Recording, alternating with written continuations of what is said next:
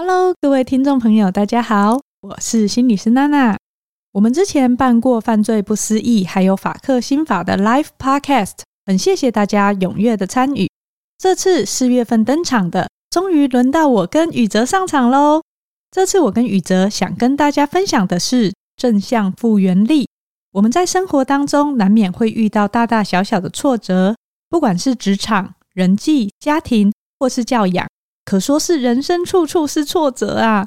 哲学家尼采也说过：“凡杀不死我的，必将使我更强大。”但重点是如何成为拍拍屁股立刻站起来的那种人，而不是倒地不起的那种呢？在这次的 Live Podcast 中，我跟宇哲将会分享从心理学观点出发的三个层面来提升正向复原力，分别是增加正能量的吸收、强化自身素质。以及降低外在冲击，都是可以在生活中实做的方法哦。欢迎大家在四月十五号星期六的下午两点到四点，一起来温柔而坚定的力量正向复原力 Live Podcast 的现场。报名链接会放在资讯栏中。接下来就开始今天的节目喽。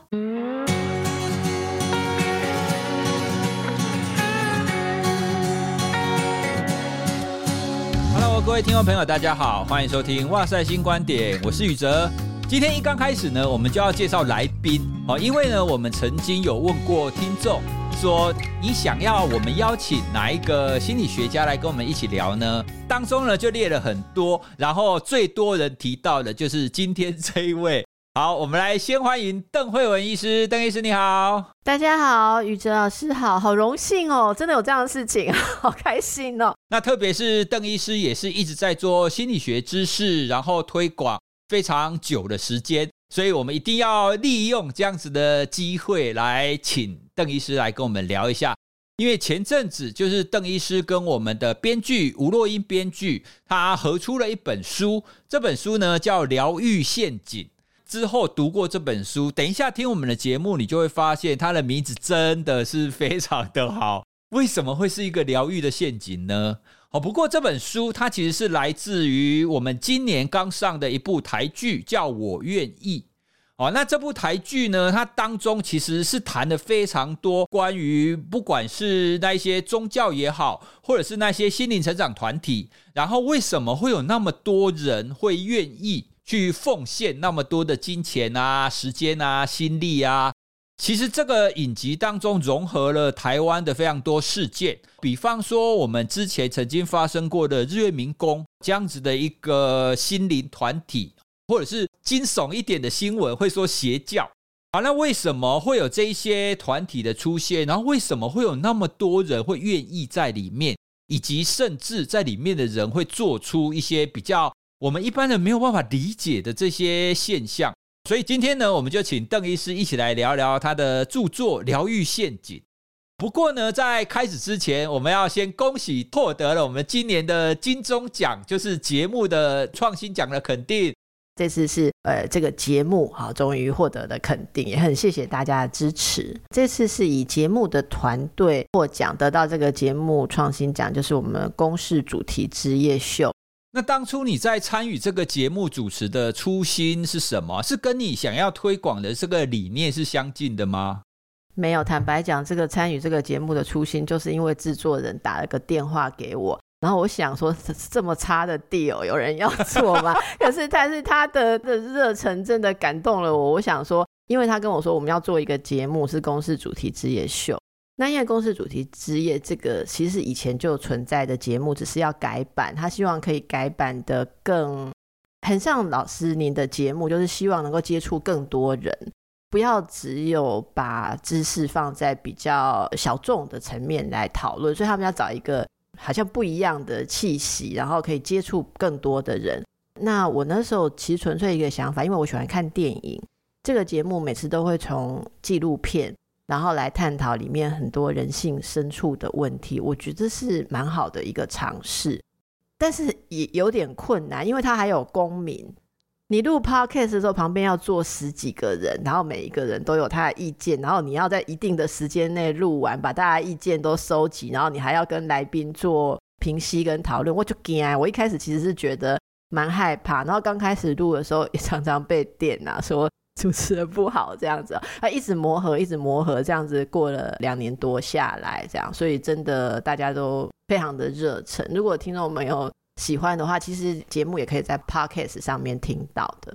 所以，听众朋友，如果你想要听邓惠文医师的声音的话，哈，还有另外一个节目，或者是你也可以收看，直接你可以看到本人的公视的主题之夜秀，好像很多都是弱势的议题，哈，就比较少接触的。有，因为我们现在的做法是不同的议题会找对这个比较熟悉的主持人，所以我们是多主持人的设置。那我负责的部分大部分都会跟心理人性有关，例如说。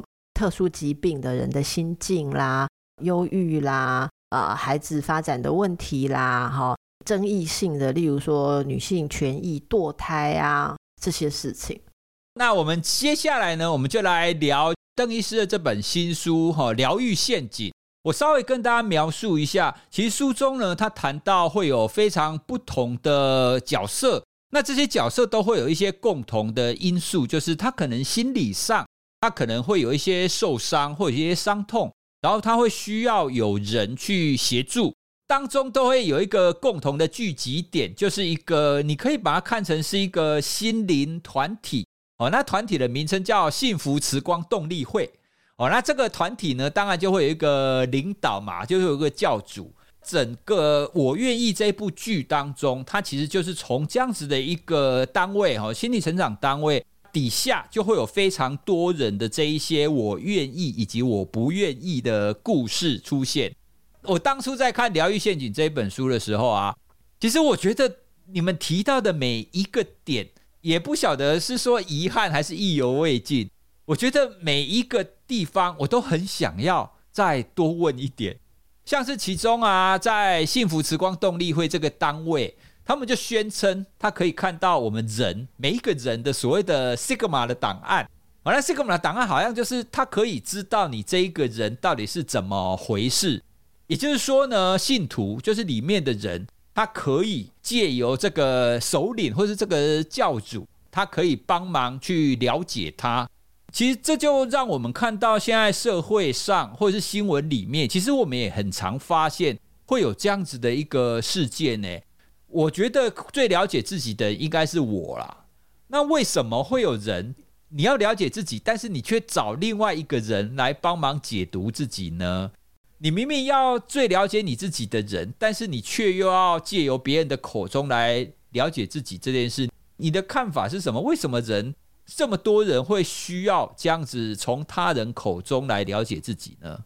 我觉得宇哲真的是一针见血啊！哈，我也一直在想这个问题。如果要像您说的，认为最了解自己的人是自己，其实这个自己也蛮辛苦的，就是要承担很多。大部分的人在很很痛苦的状况的时候，会有一点想要依赖。好，那这个依赖如果刚刚好被包装得很看起来很体面，好，例如说对方是个比你厉害的、比你懂的，还是一般说比你有神通力量。你就会觉得依赖他没那么丢脸，这是刚才你讲到会被依赖的人哈，他有一个元素，就是他看起来要有一点不凡的能力。好，那这这是这是教主们常常就神神秘秘，或者说要排场啊 哈，还是他个人要有一些神奇的故事可以诉说，这个大概是某种共同的元素，因为这先突破了一点，你刚刚讲的依赖这个人。是依赖，有点像半神半人。这剧中的教主，他会读你的生命档案，然后他好像有一些特殊的能力，他要包装的像是这样。不然我们一般人就会觉得说，哦，那我我的事情，你路边一个人，你有什么比我懂，就比较不容易依赖嘛，哈。那但是这也说到一件很有趣的事，我写这本书的时候，心里想的都不是只有邪教团体。我想讲一句话，就是宇哲。如果人落入了某种疗愈的陷阱，其实他来做心理咨商，他也可以把他的心理治疗师搞得像教主一样。对啊，其实很类似哎。对，有些人其实我觉得那是一个不健康，不是一个独立的关系的时候，他就是一样，就是在依赖一个人。那这是第一点，就是通常被依赖这个人有塑造某种形象，让你觉得你不是在依赖人而已。好，那就满足了我们软弱的心理。第二个是，如果我们从一个人那边听到的答案，这个答案给我们止痛效果，哦，那个我跟你讲，那个很舒服。这书里面就是，其实大家看《我愿意》这个剧，刚才您提到的，每个人都有痛苦嘛。我随便举个例子，里面有一个人的痛苦是儿子不照他的意思，他自己是个心理辅导老师哦，跟我们同行这个角色，可是他的儿子就不照他的意思。而且她的丈夫也说跟她婚姻不幸福，不喜欢她，就跟别人走了，跟别人跑了，离婚了。在这个状况之下，她的痛苦，她竟然去听到这个教主来跟她解析了她的她的命运，就说你其实承受这些痛苦，就是因为你是要帮助更多迷失的人。好，那她突然间用这个东西来。麻醉，他就觉得我丈夫也是迷失的，我儿子也是迷失的，我的所有的辅导的学生都是迷失的。他不用去检视自己在婚姻上作为太太有什么有什么问题，好，或有什么合作上的状况，也不用去检视我做妈妈如何更了解小孩。反正我就是来受苦，我就是我就是来承载这些迷路的人，所以他们的迷路不断的造成我的痛苦。可是他们都是迷路，他们都是错错错错错。这个东西就可以帮助我们说的这个角色不用去思考自己，于是他得以休息。那这就是我在里面讲的，如果有心使用这种麻醉药的人，就可以紧紧抓住受苦的人，甚至最后你会听他摆布，然后免费的帮他做事，因为你想要一直得到这个麻药。诶，可是从你的描述听起来，这样很恐怖诶，因为看起来他是帮助你理解你自己。就像刚刚你说的那一个辅导老师的例子啊，他跟你说：“哎，你的生命，他就是应该为了其他迷路的人来做一些可能奉献或是引导。可是这个包装在了解你自己的一个样貌底下，但背后其实是让他不去了解自己。耶，对对，我想说的就是这个。可是你看，我们如果要讲出让他真正了解自己的话，其实刚听很刺耳啦。”那这个如果我不知道宇哲老师会怎么讲，就让我来讲的话，我想要讲的就是书的书里面有写一些解析，例如说你的孩子为什么会反抗你，他的感受是什么？你认为对的事情，儿子感受的是什么？而当你的儿子不如你愿的时候，你为什么会想要把他带去这个这个会里面受师傅的矫治，矫治到打死那个小孩哦？一个母亲就在旁边目睹，就像你刚刚说那个之前有一些。宗教团体日月民工那个案子，哎，啊，其实我们在写这本书的过程，还找了很多新闻，世界各地都有。哎，就在去年，就是我们在工作这本书的时候，泰国也都还有新的案例。所以这种状况，为什么一个母亲会让自己的孩子去被教主，然后驱动众人打死？我在书里面也有提到，他的心理上觉得这就不是我真的儿子。因为他预设了一个理想的儿子应该是乖乖的，啊，你你这口吼，你这个跟我的儿子不一样，所以你一定是假的。当教主跟他说这个是受恶魔附身，还是是什么时候，你就容许你，你希望可以打掉这个不对的东西，里面可以浮现你真正的儿子。这个心态就是我们拒绝去认识儿子是一个独立的个体。可是如果我今天做他的心理治疗师，我跟他说，你儿子是一个独立的个体。你在面对他其实不喜爱你的时候，你要克服自己的挫折感。那你真的想要他喜爱你，你就要拿出他想看的母亲的面相，是你要生出一个他要的妈妈，不是把他打掉变成生出一个你要儿子。这话听起来多不好听啊，多不吸引人啊，听了就不舒服嘛。那所以我们在我们说我们常常在输送这个东西的时候，要看当事者受苦的状态，我们不能一开始就讲他承受不了的真相。可是我们要如何是带着他自己一点一点去挖掘那个真相，然后又不是说想要让自己变得很神通、很伟大，所以讲一些他听了会很崇拜你、很依恋你的话，这个就是我们的作为心理专业人员的伦理。但是我必须说，我不知道宇哲同不同意，很多打着心理疗愈名义的人，并没有这个伦理的准则。对，没有错，这其实也是在今天这一集当中，我很想要跟邓医师聊的部分。因为啊，像刚刚提到的情况，就是每很多人他可能会因为内心有一些需求，有一些伤痛，那寻求他人的协助，他人或者是心理师，或者是不管任何的心灵导师，他应该是要帮助别人，就是帮助这些受伤痛的人更了解自己，因为你更了解自己，你才知道你怎么样去做一些调整会更好嘛。可是呢，从刚刚的例子，我们就可以知道，他其实包装在背后的是让他更不了解自己的情况。哦，那邓医师刚刚讲的，我觉得那个形容很好，就是麻醉。哦，你就让他透过这种看起来包装在疗愈底下的麻醉，让他不去看真实的自己，真实自己的都是比较可能是黑暗面或者比较伤痛面的部分。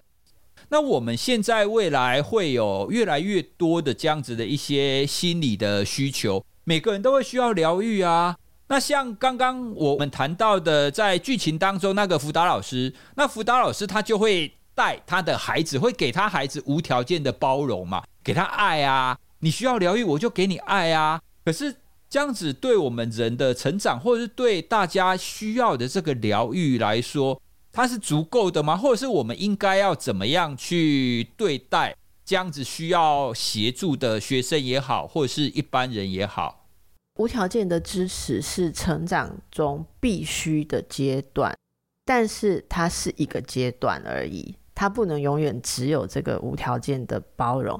那很像是我们养小孩啊，呃，小孩很小的时候跌倒，我们是可以打一下地板啊，说地板坏坏哈，你怎么怎么把宝把 baby 你弄得这么痛啊？你到五六岁、七八岁再打地板。好啊，那十岁要打老师了嘛，对不对？然后这个考高中呃，考大学的时候就要为了他去要打掉多少外面的呃让他不舒服的人事物，这样他就不会成长。所以我用这个例子来说明，就是心理成长它有阶段，在一开始是疗伤阶段的时候，他需要一个抱持，而这个抱持是有有时候当然要让他能够抓住一个东西，然后不觉得那么散落。不觉得那么崩解，好，不会那么崩溃。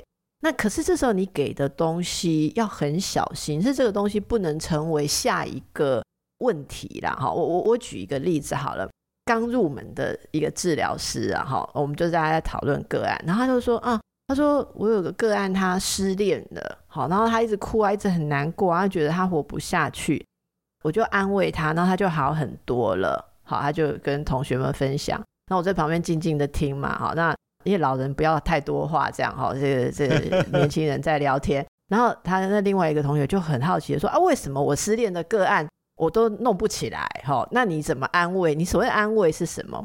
那这个同学就很开心的说，我就跟他讲啊，我说说出了他自己看不到的自己的优点，例如我就告诉他说，其实呢，你就是个性很直。然后你不是那种扭扭捏捏的女孩子，好啊，所以可能有时候你表达自己的意见，然后你又学历高，让男朋友自尊心感到不舒服，其实都是男生自己要克服的问题。那像你这么好的女生，你的下一个一定会更好。哎，听起来很棒啊！Okay, 好啊，超棒的啦，宇珍，你会觉得说，如果付三千块智商的话，你听到这个拿回家，你这一个礼拜你会一直觉得有活力，你的荷尔蒙也会分泌，因为你在想你下一个会更好。好，问题是这个，我就说。这个暂时给没有错。如果他每次来连续智商一年，你都讲这个，请问下一个会更好的更好是如果有出现，阿姆德波不对哈啊，万一没有出现的话，他变成要继续只有来你这里才能感觉那个好，因为外面的社会现实是残酷。万一他没有真的遇到更好，然后再来，你是有多了解人家失恋的过程？你怎么能够确保下一次一定会更好？所以我觉得这个心理治疗师需要担负的一个角色是，我要陪你去看你怎么从这个失恋的经验里面，你自己去萃取哪些东西你想要调整，哪些东西你不要调整，你要坚持你是对的，而这不应该由心理治疗师来给判断。我觉得这样太自我膨胀了。我常常觉得说，我们没有资格去告诉个案他做的事情哪些是对，哪些是错，可是我们一定要帮他。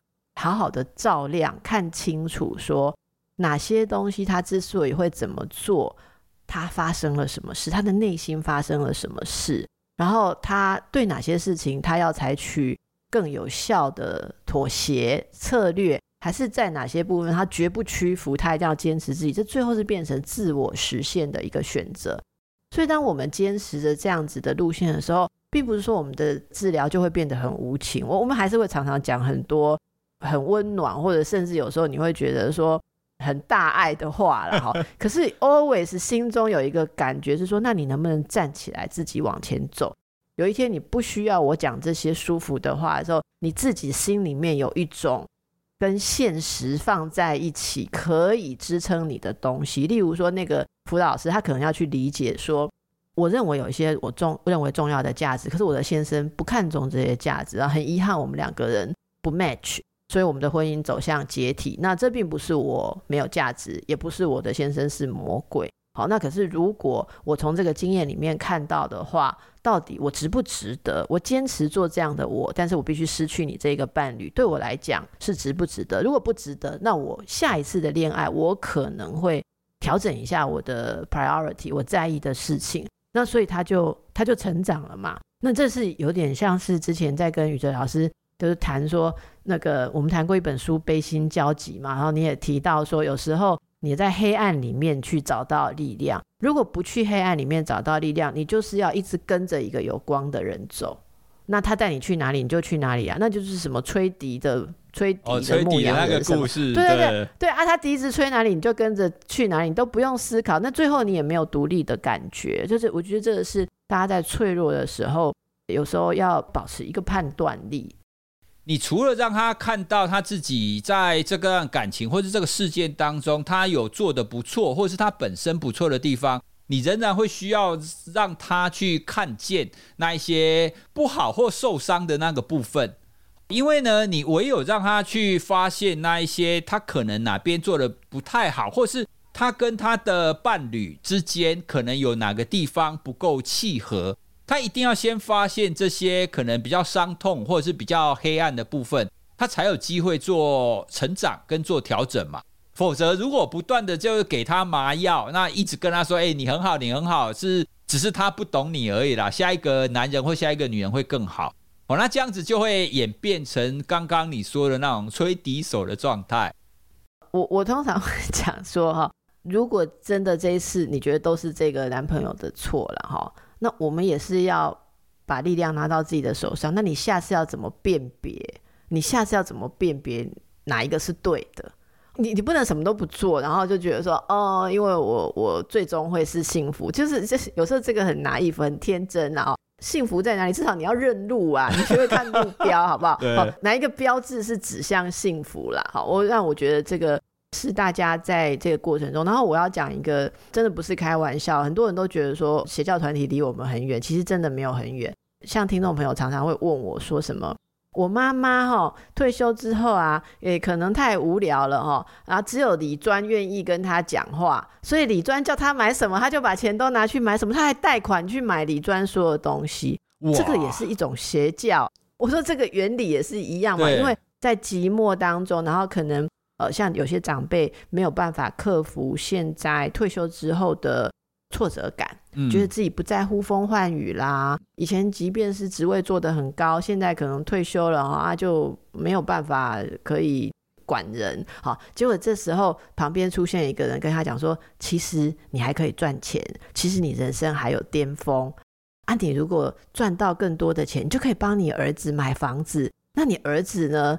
就会重新再崇拜你，对不对？就是这这往这边去讲的话，你现在这么这么样挫折，这是假的。其实你只要把你的退休金拿出来，你就可以变成郭台铭第二，好，或者然后这个东西吸引人，为什么？因为他不用去克服中年危机呀、啊、老年危机呀、啊、挫折感啊，然后小孩子开始觉得说。立马波瓜高，你也没有多厉害，对不对？那他就讲，我要证明给你看。我知道很多长辈会迷信投资，都是想说我要让家人看到，我可以再打点我孙子的房子。好，那我该给我老给你框起来，那你们就会重新尊重我。不是啊，你真的没办法被尊重，是因为你的观念没有与时俱进。孩子觉得他们在现代的社会，事情变得不能跟你商量，这些要去面对都很艰难，因为你要学习新知识。那如果旁边有一个人整天就是抬着你、捧着你的自尊，你是不是很容易被他麻醉，然后就被他利用？所以这个大家说我这样讲，你们就觉得没有那么远了吧？其实超近的诶。之前我也曾经有做过一集在谈为什么会诈骗，那里面呢有谈到一个核心的观念，跟你书中谈到的一样。就这些人就是比较容易受到说服。我们不要说一定是诈骗啊，因为就心理学来讲，它就是一种说服嘛，用一些话术或是用一些方法，然后让你相信我，跟着我走，好，就像吹笛手一样。那哪一些人会比较容易跟着人家走呢？就是心理匮乏的人。哦，他有可能是金钱上的匮乏、情感上的匮乏，或是爱、感情，或是家人关系的匮乏。哦，像您刚刚提到的那一些长辈，他有可能就是在退休之后，他变成是在家里面，他自己可能会觉得地位可能一落千丈。就你对生活没有控制感，那家人不再关照他的时候，他会需要大家再把焦点放在他身上，而他要成为一个有用的人，可以再照顾全家庭的人。哦，所以他有这样子的一个缺口，那也因为这样子的缺口，就会容易去只把焦点放在那一些满足他缺口的人。哦，所以刚刚不管是理专也好，或者是任何的保健食品啊什么之类的，其实它的核心就真的是针对这一些有匮乏的人，然后去提出一个麻药给他，就说你只要服了这个东西，你只要做了这件事，你其他都不用烦恼了。被你一讲，我突然想到好多，还有什么？还有卖我们保养品的。你刚刚讲保健的，会有卖女人化妆品跟保养品，也是这样。我们脆弱的时候就会被拉去买很多。一样啊，对，哎、欸，你这里这个细纹，有 没有？我告诉你哦，我们有一个产品专门除细纹。我之所以不关心我，就是因为眼部的细纹，我要买一罐新的眼霜，就会解决一切哈。哎，真的，就像你讲的，在这种。疗愈的陷阱在社会上比比皆是。如果回到我们刚刚讲的这个疗愈陷阱，我们比较在谈学校或者是心理治疗的部分。那这样听起来，我们应该要能够让大众，因为我们自己彼此都是心理学界，我们都知道大概心理治疗或是心理咨商，它整个的历程什么样才是正常的嘛？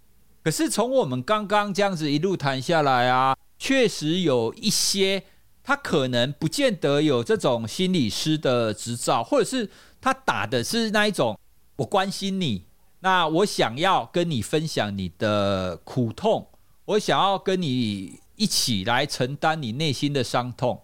那像这种，不管是节目或者是名人，你觉得这种的界限可以抓在哪里呀？以前的广播节目的主持人，他其实也会啊。欢迎你来跟我们讲你的心事，哦、对不对？什么夫人这样？对对，泽泽夫人，然后就可以写信来问感情问题、问家庭问题，这样。对啊，我们要怎么去抓这个界限？不管是听众也好，就是你可以跟这样子的一个人讲到哪个程度，或者是我们怎么去看待这样子的一个 KOL 的角色？我看到有一些名人，他在回复那一些听众，或者是回复他的粉丝的一些话的时候，我都会想：你这样子讲，你真的是可以让他更了解自己吗？还是你这样子的讲，其实就很像我们刚刚前面讲的那一些团体一样，你在给他一些麻醉药，然后你再让他就是跟你自己之间的连结变得更强。我不知道，我现在看到有一些这一种要跟粉丝或者是要跟听众深度，我都很疑惑，就是这个这个应该要怎么看待或者是怎么拿捏啊？你的想法是什么？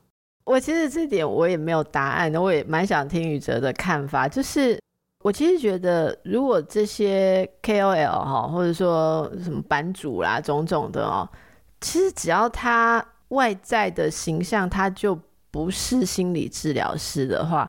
我是觉得，说真的，大部分的网友也知道，说这个就是一位意见领导者给我的东西。说真的，也比较不会，诶，我我觉得大部分的网友也不见得说会打开心门到那么深的程度，说真的被这句话影响很深。除非这个 KOL 真的到了教主的程度，好像我们说剧里面那种本身老师，他就是。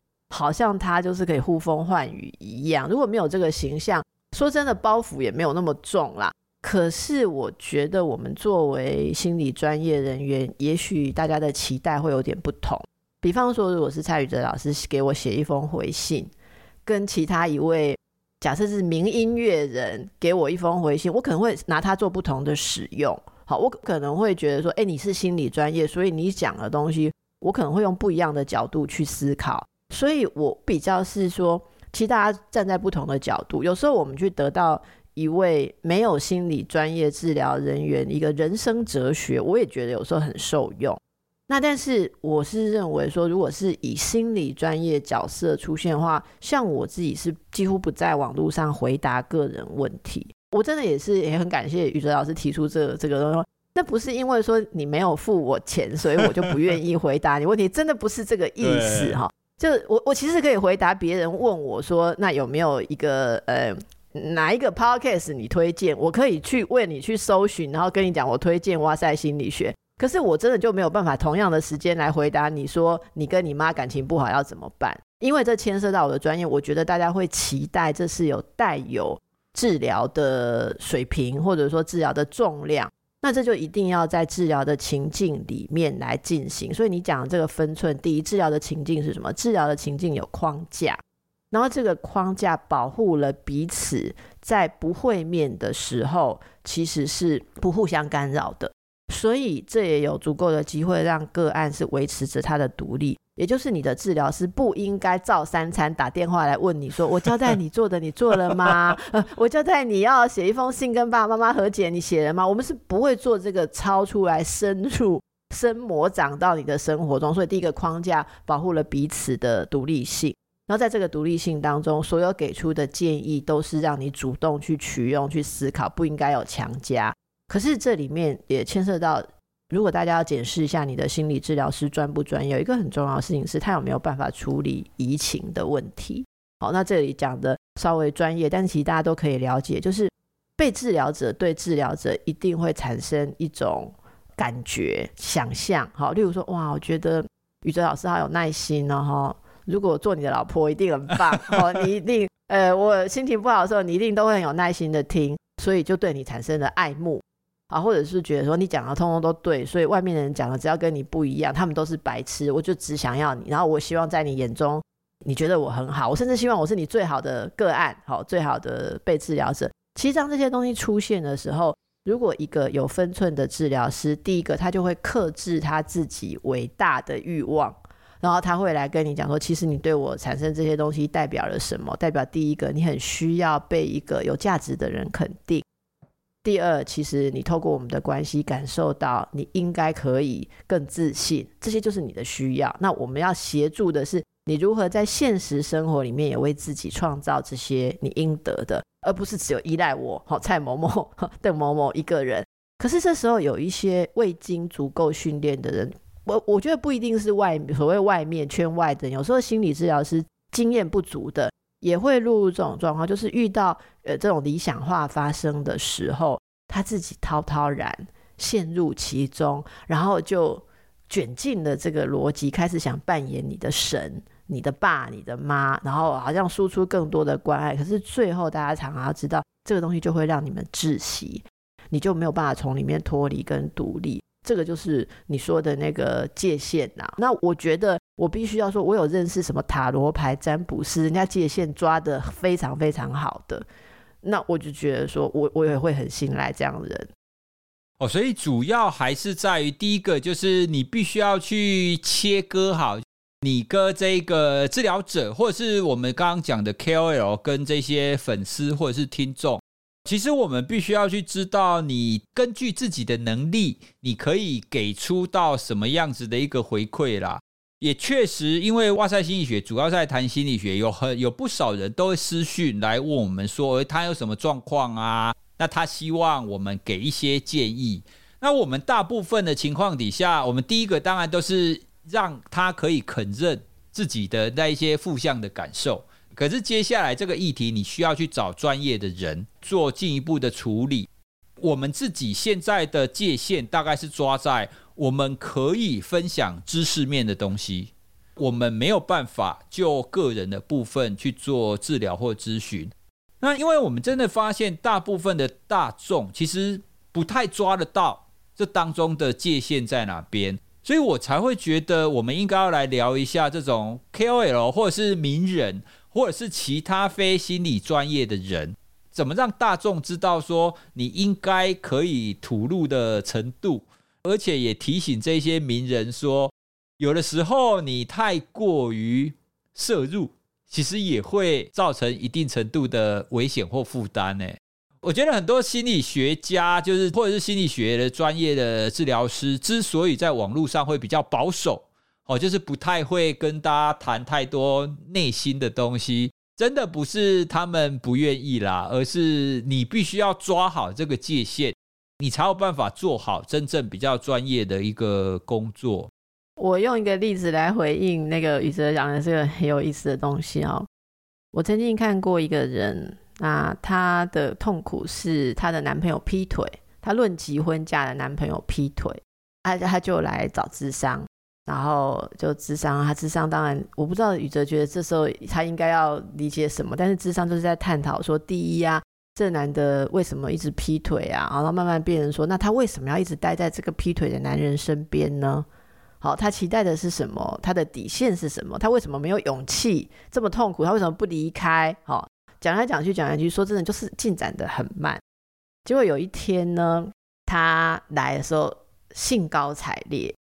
这这是我很多很多年前的故事，那也有征得这位当事人的同意，所以后来我演讲的时候，是会分享这个故事哈。那他来的时候兴高采烈，他说我解开了。我想说奇怪，上次明明跟你会谈阿德伯解开，你怎么回去一个礼拜自己解开了？哎，顿悟了，可以剃头拜拜还是怎么样？我就问他，他好朋友带他去算命。哎，好，我跟你讲，我那时候很年轻，我也很好奇，我的生涯如果转学算命会不会更好哈？结果呢，那个算命师跟他讲的话，让他茅塞顿开。那个算命师说：“你男友八字拿来。”他就帮他男友排紫微斗数八字，好像是八字啦哈。排了之后跟他说：“啊，你这个男人命中注定，他有五个老婆。”他有他的那个夫妻宫还是对宫，怎么样？看来看去，这个男的会有多重的伴侣呀？好啊，这就是他的命，他要这样子才会 OK。如果逆势而行的话，就会伤害他的健康，伤害他的事业。所以他的这些伴侣，有些是辅助他事业的啊，有些是什么？所以他就是有多重伴侣的倾向。他他不是看这个女的这命盘而已哦，他看他帮他看他男朋友的命盘。好，然后命盘大家都会看，只要是算八字的算命老师都一样会看。但是这位厉害的地方来了，他给了他一个 Sigma 档案，用我们这出剧来讲，人家哎，宇哲，人家的高竿在这里，但做不到，我们做不到。他跟那个女生讲说：“你想想看，你这个男朋友有钱对不对？能力强对不对？那你说对对对对对，他就是第二代嘛，哈，就是什么？”然后这个算命老师跟他说：“你要不要想开一点？你做他五分之一的女人，因为他有的是别的男人的五倍。你做他五分之一的女人，你得到的仍然是一个你跟一般男人在一起所得不到。你做他五分之一的女人，你用数学算一算吧。这个女这个男的如果是别人的好几倍，你做他五分之一的女人，你得到就比你跟一个不不那么强的男人的百分之百还要多了。”这个数学算是一攻下去，他整个忧郁都解开了。好，他来跟我讲的时候，身为治疗师，我感到无尽的挫败。对啊，我感到相当的挫败。今天刚刚讲谈不掉，嘿，应该要去学算命哈。可是我告诉你，接下来呢，这个舒服支持多久呢？嗯，多久？几个月之后，男朋友又这样又那样，然后他又难过的时候，他还是要回来找我，我们来问说，那我突然开始怀疑。我真的要追求这个男人这么好的东西五分之一，然后来忍受这个痛苦吗？因为这句话看似 OK，但不可能支持你一辈子。因为每个人都有自尊，每个女人都在爱情当中需要感受到自己是独一无二。这个人性的需求并不能用这个答案全部打平。所以呢，他最终还是要走出自己的路，他自己做一个突破，就是他如果要做五分之一的人。他要如何面对自己的羞愧感、羞辱感、不值感？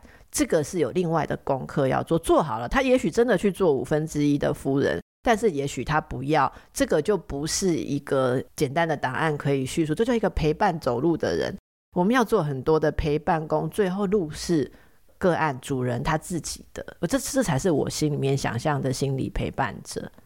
听你刚刚那个例子，我又想到我们第一个在聊的议题耶。为什么大家这么愿意接受？就是别人不管是算命也好，或者是占卜也好，他们会告诉你说：“哎，你会这样子，就是因为什么什么什么。”当然，我们可以知道说，人都会要希望可以找到一些因果关系。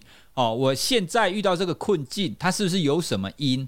可是我的最大的问题在于，你为什么？会轻易的相信外面这个人呢？有没有可能是有一些人他会相对的比较相信自己？以我来讲，你不管是任何人哦，算命也好，前世催眠也好，任何的方式告诉我说，哎，你会这样，就是因为前世，或者是因为你的命，怎样怎样。基本上，我对这种外在来告诉我的命这样子的一个讯息的接受度，其实是非常非常低的。诶。哦，你又问到了一个好深的问题，宇哲，这个叫做接受暗示性。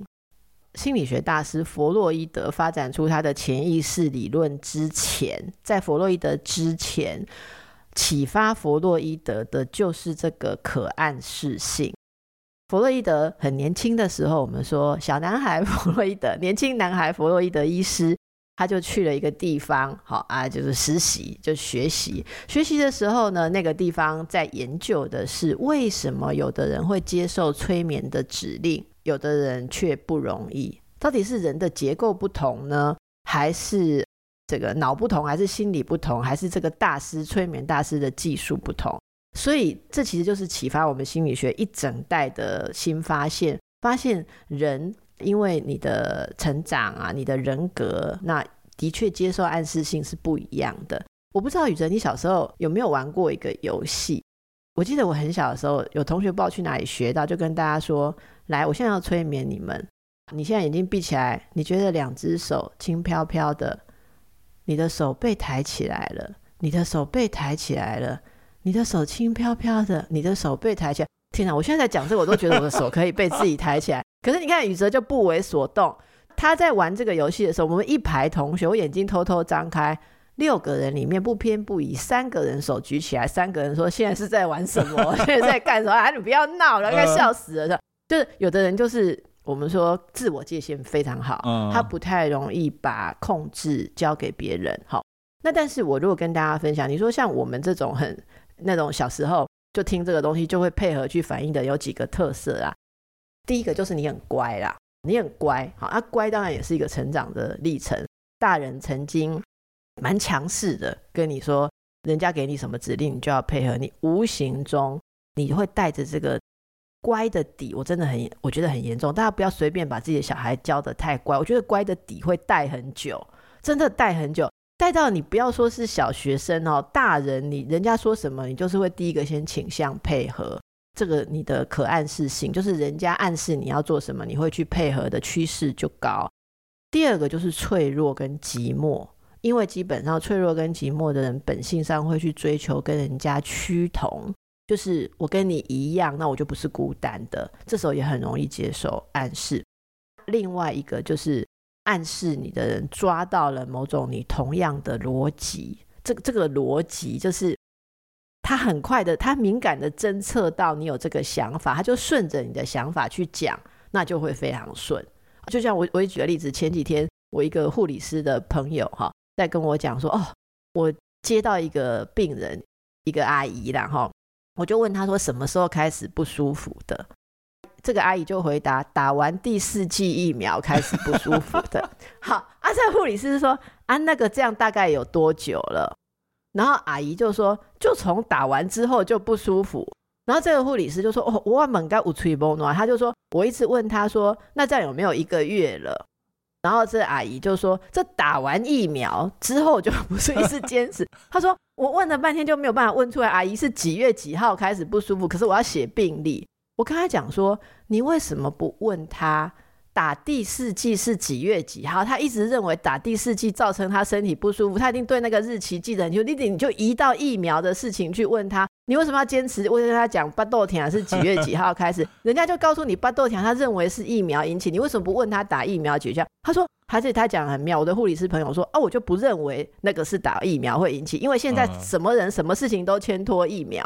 好，那我就是不喜欢大家这样子想。我说对，所以你坚持你的看法嘛。啊，但是你就跟阿姨不能沟通。可是你这时候如果顺着他，第一时间你就去开始问他打疫苗的事，你就可以了解他很多，他就会很信任你。这个问题就在这里，所以。为什么很多人会 信赖别人？我跟你讲，那个信赖让人信赖是一个很大的技术。对，顺着对方的思维，你就容易得到信任。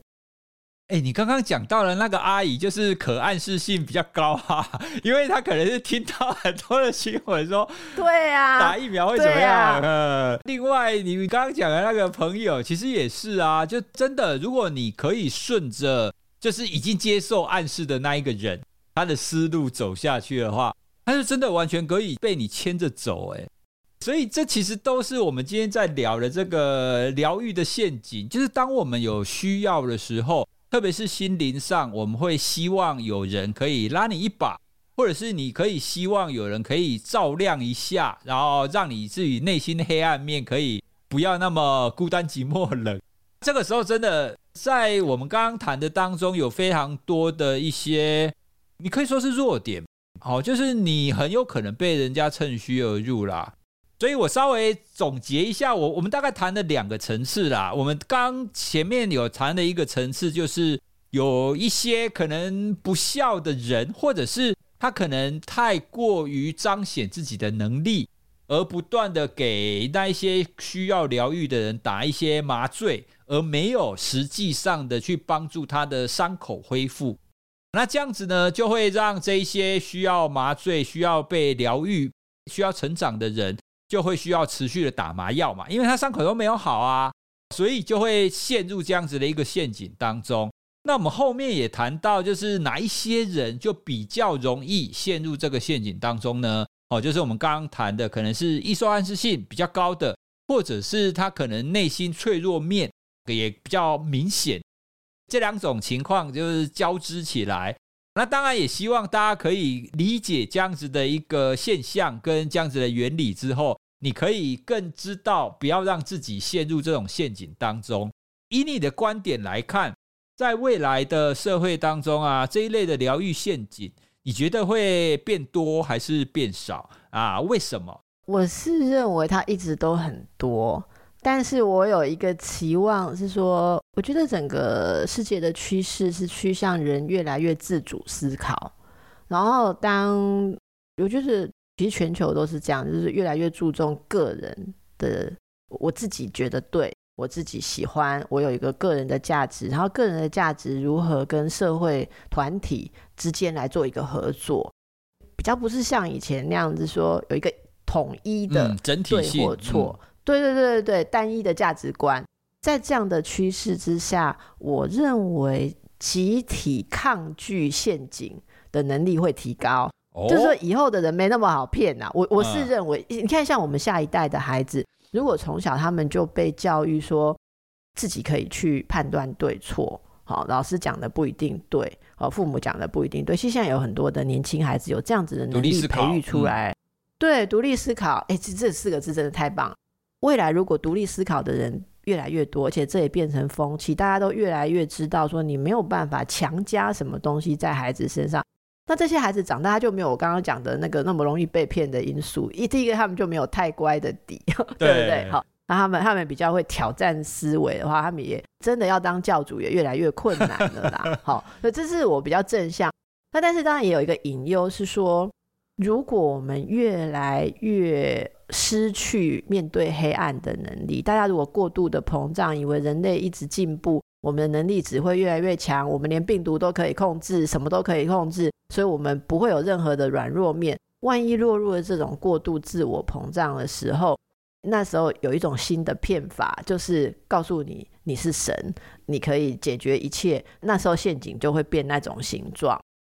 宇哲，我我最后想要送给大家一句话。我觉得不管是现在或是你讲的未来啦，有一句话也许就是护身符，就是可以保护大家比较不要被骗的，就是能够帮助我们独立的才是真正的帮助。这是我我想到的一个一个话语，好，就是说目标是最终捕鱼的能力要在你的手上，而不是每次都要去那里领两条鱼，哈，帮助你发展出能力的才是真正的帮忙。我觉得邓医师最后的这个总结的金句，我觉得真的是一针见血。不管是我们是一般你想要追求一些疗愈，或者是比较深入的，你会需要做一些心理咨商或治疗，那请大家记得，最终仍然是你需要去直面你自己的伤痛跟黑暗面，才能够达到你自己独立站起来，然后自己独立可以更成长的情况。别人给的麻药都只是暂时性的。好了，我们今天聊了这么多，但其实呢，各位听众朋友，我们只聊了《疗愈陷阱》这本书当中可能不到十分之一吧。刚刚我们谈的有一个幸福时光动力会嘛，它在下面其实有各种不同的阶层以及各个不同的角色所发生的关系，这一切其实也都跟我们刚刚讲的这个疗愈陷阱是有关系的哦。所以呢，我非常推荐大家可以去阅读邓医师跟吴编剧所写的这一本《疗愈陷阱》。推荐大家可以先去看一下《我愿意》这个影集。你只要看前面几集，你就可以非常清楚它里面所描述的那些人物的脉络。接下来去看书里面，就是邓医师跟吴编剧的对话。哇，你就会开始跟着邓医师的想法去思考说，那这样子的疗愈真的是对的吗？那我们人为什么会陷入这样子的陷阱当中呢？我当初在看这本书的时候，是非常的，就是很快的，就要一章一章的赶快读下去。只是就像我一刚开始讲的一样，只是你每次读的时候都是，哎，怎么结束了？我还想要继续听啊！你怎么讲到这边就完了？哈，真的会让大家有意犹未尽的感觉。